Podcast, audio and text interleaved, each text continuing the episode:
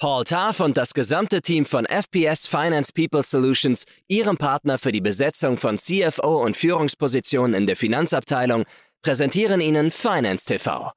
If you have the right people, you cannot prevent success.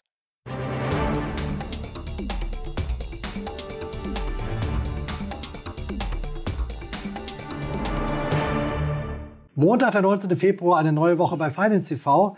Und unser heutiger Studiogast ist eines der bekanntesten Gesichter der deutschen CFO-Szene. Aber wir werden uns alle darauf einstellen müssen, ihn nicht mehr so oft zu sehen. Denn nach 19 Jahren als CFO geht er in den Ruhestand. Und diese 19 Jahre hat er bei einem demselben Unternehmen verbracht, nämlich bei Südzucker. Also wir sprechen mit Thomas Kölbel über seine Karriere, über seine Herausforderungen und wie er die Veränderungen im CFO-Job, im CFO-Profil in diesen fast 20 Jahren als CFO einer börsennotierten Gesellschaft erlebt hat. Schön, dass Sie nochmal bei uns sind, Herr Köbel. Sehr gerne, Herr Herzstück. Die erste Frage, eine persönliche. Sie waren jetzt 19 Jahre CFO bei einem einzigen Unternehmen, das schaffen nur ganz wenige.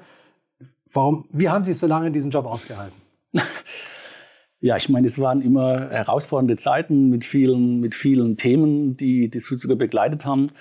Und äh, ja, es war eine lange Zeit. Ich habe hab drei CEOs begleiten können in der Zeit, alle unterschiedliche Charaktere. Ähm, ich bin ein Teamplayer, kam mit allen sehr gut klar. Und ich glaube auch, wenn man auf die, die Zyklizität des Zuckergeschäftes im Zucker schaut, ist es, äh, war das Unternehmen gut beraten, sagen wir, im Finanzbereich äh, auf Kontinuität zu setzen, um einfach auch über diese Zyklen weg eine stabile, stabile Struktur im Finanzbereich zu haben.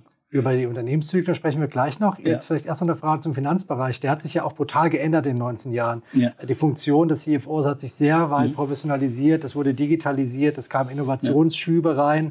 Ähm, auch mit ganz anderen Anforderungsprofil an CFOs heute im Vergleich zu vor 20 Jahren. Mhm. Was war denn aus Ihrer Sicht die größte Veränderung, die sich in Ihrem Beritt, in Ihrem CFO-Beritt äh, ereignet hat in den 20 Jahren? Ja Gott, wenn ich den, den, den ganz weiten Bogen spanne, Herzstück, ist es sicherlich, wenn man zurückgeht, äh, 2004, 2005, 2006 zu heute, ist natürlich der massive Anstieg der, der rechtlichen Anforderungen und Risiken im Bereich. Wenn man es jetzt mal äh, festmacht an der Vorstandshaftung generell oder im Finanzbereich dann an der Ad-Hoc-Publizität, als ich begonnen habe, da ging es dann um, um sehr unscharfe, sage ich mal, Jahres, Jahresprognosen, Jahresziele heute. Äh, da reden wir über Quartalstaktungen, äh, minutiös, äh, die minutiös abzuarbeiten sind. Und es bringt natürlich eine ganz andere äh, Dynamik, ich sage mal, in den gesamten Finanzprozess. Vielleicht ein anderes Thema, was auch, glaube ich, zeigt, was sich geändert hat, sind die ganzen formalen Anforderungen an einen CFO. Auch, auch sag ich mal, die ganze Taktung. Als ich begonnen habe, hatte man vier Aufsichtsratssitzungen im Jahr. Da wurde fast ausschließlich über Business gesprochen. Heute hat man deutlich mehr Aufsichtsratssitzungen und sagen wir, der ganze formalrechtliche Teil, der, der Housekeeping-Teil, äh, der hat deutlich an Gewicht gewonnen. Auch wenn sie damals, als ich begann, gab es keine Ausschusssitzungen. Heute hat man neben Prüfungsausschuss noch viele, viele andere Ausschusssitzungen. CFO ist nahezu bei allen Ausschusssitzungen präsent, nicht nur in den Aufsichtsratssitzungen, hat immer den Lead neben dem CEO. Also schon, sage ich mal, der Workload extrem gestiegen. Auch Quartalsmitteilungen. Als ich begonnen habe, gab es keine Quartalsmitteilungen. Heute hat man die Quartalsmitteilungen Mitteilungen, mit dem ganzen Stuff, der hinten dran hängt, von den Berichten an solche, über die Analystencalls, die man hat, Prüfungsausschusssitzungen.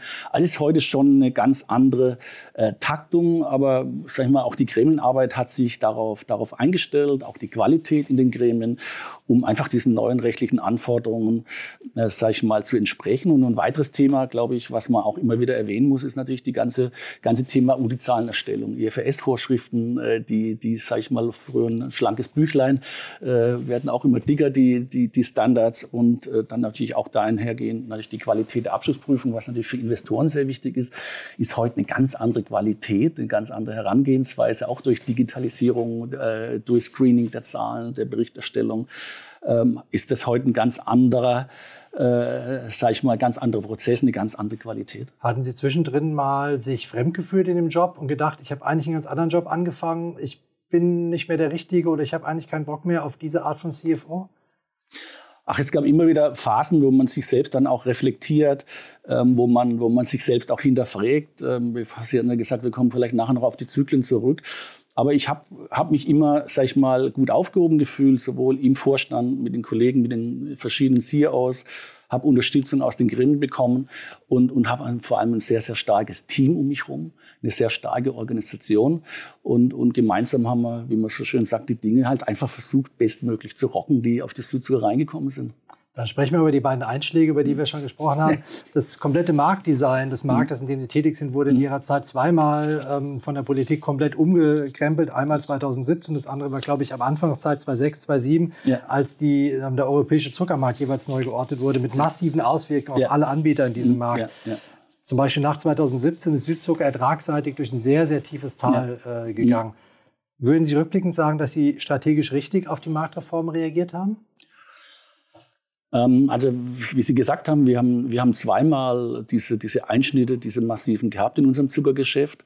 Und es war zum einen 2006, 2007 die Reform der Marktordnung und dann 2017 die, die finale Entscheidung der Politik zu sagen, die Reform, die Marktordnung wird komplett abgeschafft. Wir haben dann, äh, sage ich mal, zweigleisig in beiden Phasen versucht, äh, das Unternehmen aufzustellen. Zum einen den Zucker, sage ich mal, durch äh, Werkschließungen, durch Kosteneinsparungen, den Verwaltungen robuster für diese Zyklen zu machen und gleichzeitig parallel die Diversifizierung noch stärker voranzutreiben. Das war immer ein Spagat, äh, der natürlich auch im Finanzbereich aufgeschlagen ist, schwache Zuckercashflows, gleichzeitig hohe Investitionsbedarfe, um das sagen wir, zu diversifizieren, das Geschäft. Aber ich glaube, im Nachhinein äh, haben wir das immer ähm, gut, gut versucht zu greifen, äh, klar, klar die Zahlen, die Zahlen darzulegen, eine Transpar transparente, ich glaube, das war sehr wichtig, Kommunikation an alle Stakeholder, wie man so schön sagt. Äh, die Mehrheit gehört den süddeutschen Rübenanbauern. Da beginnt man natürlich, wenn man dort im Kerngeschäft dann entsprechend Anpassungsmaßnahmen nimmt, nimmt im Aufsichtsrat, natürlich zu den Mitarbeitern, insbesondere zu den betroffenen Mitarbeitern, aber auch natürlich an die, die Marktteilnehmer im Finanzbereich, dass man beispielsweise auch die Ratingagenturen frühzeitig auf dieses Tal vorbereitet, aber die Stärken der Diversifizierungsbereiche herausarbeitet und auch eine klare Perspektive aufzeichnen konnten in beiden Phasen, dass der Zuge aus diesem Tal herauskommt und die Ratingagenturen dann in beiden Phasen, da muss man sagen, das war wirklich gut, äh, diesen Through-the-Cycle-Ansatz gewählt haben, dass sie also gesagt haben, okay, wir geben euch zwei Jahre, um durchzuatmen, um die Dinge zu richten und im dritten Jahr zählt es dann. Und ich glaube, das konnten wir dann auch über über beide Zyklen äh, gut erreichen und, und auch sagen wir, das Rating über beide Zyklen halten, was für das Unternehmen äh, immer sehr, sehr wichtig war. Jetzt sind Sie da langsam wieder rausgekommen. Im mhm. letzten Geschäft, Sie haben das beste Ergebnis seit fünf Jahren eingefahren. Jetzt in dem laufenden Geschäftsjahr, das bald endet, mhm. werden Sie da nochmal ähm, einen drauflegen können. Würden Sie sagen, Sie übergeben ein gut bestelltes Feld, wo alle strategischen Hausaufgaben erledigt sind, oder ist es immer noch ein Steinbruch? Also ein Steinbruch war man nie, Herzstück. Äh, wir hatten immer, wir hatten immer die Stabilität, die notwendig war, durch diese Phasen zu kommen. Und ja, bestellt, das, ich sag mal so, das Zahlen und Bilanzen ist das eine. Die sind gut, Sie haben es gesagt, und wir erwarten auch ein gutes 23, 24er Jahr. Äh, wichtiger ist natürlich die strategische Ausrichtung. Die haben wir gemeinsam erarbeitet mit der Strategie 2026 Plus für die Südzucker. Das ist ganz wichtig, da eine Richtschnur zu haben, beide die Diversifizierung zu stärken, der Nichtzuckerbereiche. Aber auch ganz wichtig ist natürlich auch ein bestelltes Feld in der gesamten Finanzorganisation zu haben. Ja? Stabile Prozesse, ähm, stabiles Know-how, äh, dass die einzelnen Bereiche vernünftig geführt werden, ähm, dass dort auch keine sagen wir, Nachfolgethematiken sind. Und ich glaube, das ist alles sehr stabil und was uns und mich persönlich sehr freut, dass wir auch eine interne CFO-Nachfolge haben. Es ist einer aus dem Finanzbereich, der mir nachfolgt und das spricht dann halt auch für äh, weiter Kontinuität, Stabilität im Finanzbereich. Jetzt haben Sie am Anfang berichtet, wie stark die Kapitalmarktregulierung angezogen hat. Jetzt vermute ich mal, dass Sie nicht unbedingt happy sind über Ihr letztes Großprojekt, nämlich ähm, ein halbes Jahr vor Ihrem einen Ruhestand hat die Südzucker noch beschlossen, ähm, ein Delisting ihrer börsennotierten Tochter Crop Energies anzugehen, verbunden mit einer ja, perspektivischen Komplettübernahme, mit allem, was dazugehört eines, eines öffentlichen Übernahmeangebots. Warum haben Sie sich dafür entschieden, diese Transaktion zu machen? Jetzt nicht Sie persönlich, sondern Südzucker als Ganzes.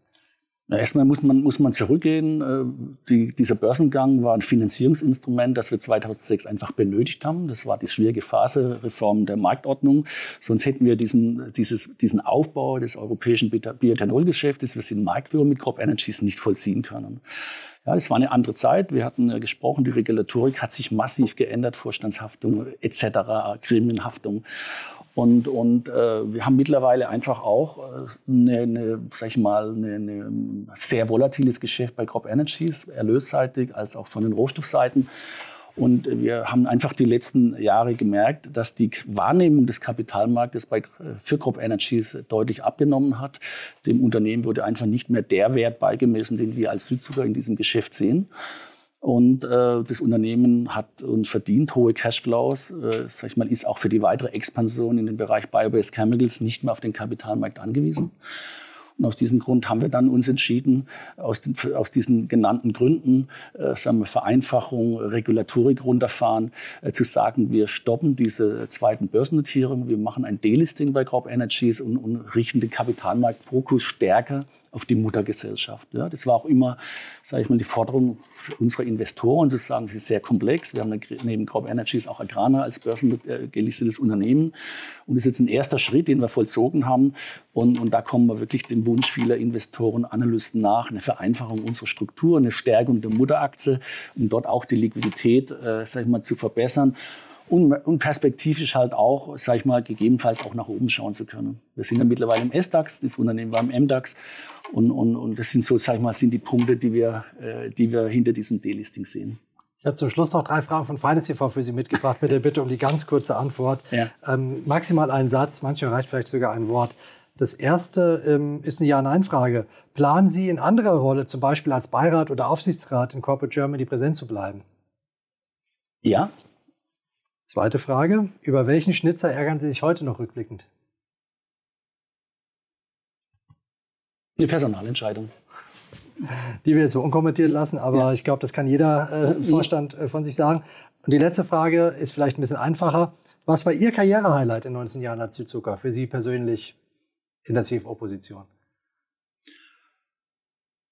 Also rückblickend äh, war es sicherlich ähm, die, die, das Durchstehen äh, dieser zweiten Reform äh, oder dieser Abschaffung der Zuckermarktordnung ohne nennenswerte, gravierende Einschläge auf das Unternehmen. Weiter dividendenfähig zu sein, Rating behalten zu haben. Ich glaube, äh, das ist, ein, das ist eine Periode gewesen, äh, die wir alle gemeinsam äh, sehr gut gemeistert haben. Man merkt, Sie geben guten Gewissens Ihr Baby in, in andere Hände. Danke, dass Sie nochmal da waren ähm, auf Ihren letzten Metern als CFO. Ich wünsche Ihnen natürlich, dass die letzten Monate noch einigermaßen ruhig und planbar verlaufen. Und dann natürlich alles Gute für Ihren wohlverdienten Ruhestand. Vielen Dank, Herr Herzstück. Das war's für heute bei Finance TV. Nächste Woche sprechen wir über den Bankerarbeitsmarkt. Es ist Bonussaison in den großen Banken, wie die ausfällt und ob die Banken es schaffen, ihre Personallücken zu füllen. Das besprechen wir mit einem People Officer einer großen Bank. Nächste Woche hier bei Finance TV. Bis dahin wünsche ich Ihnen eine gute Zeit, alles Gute und auf bald.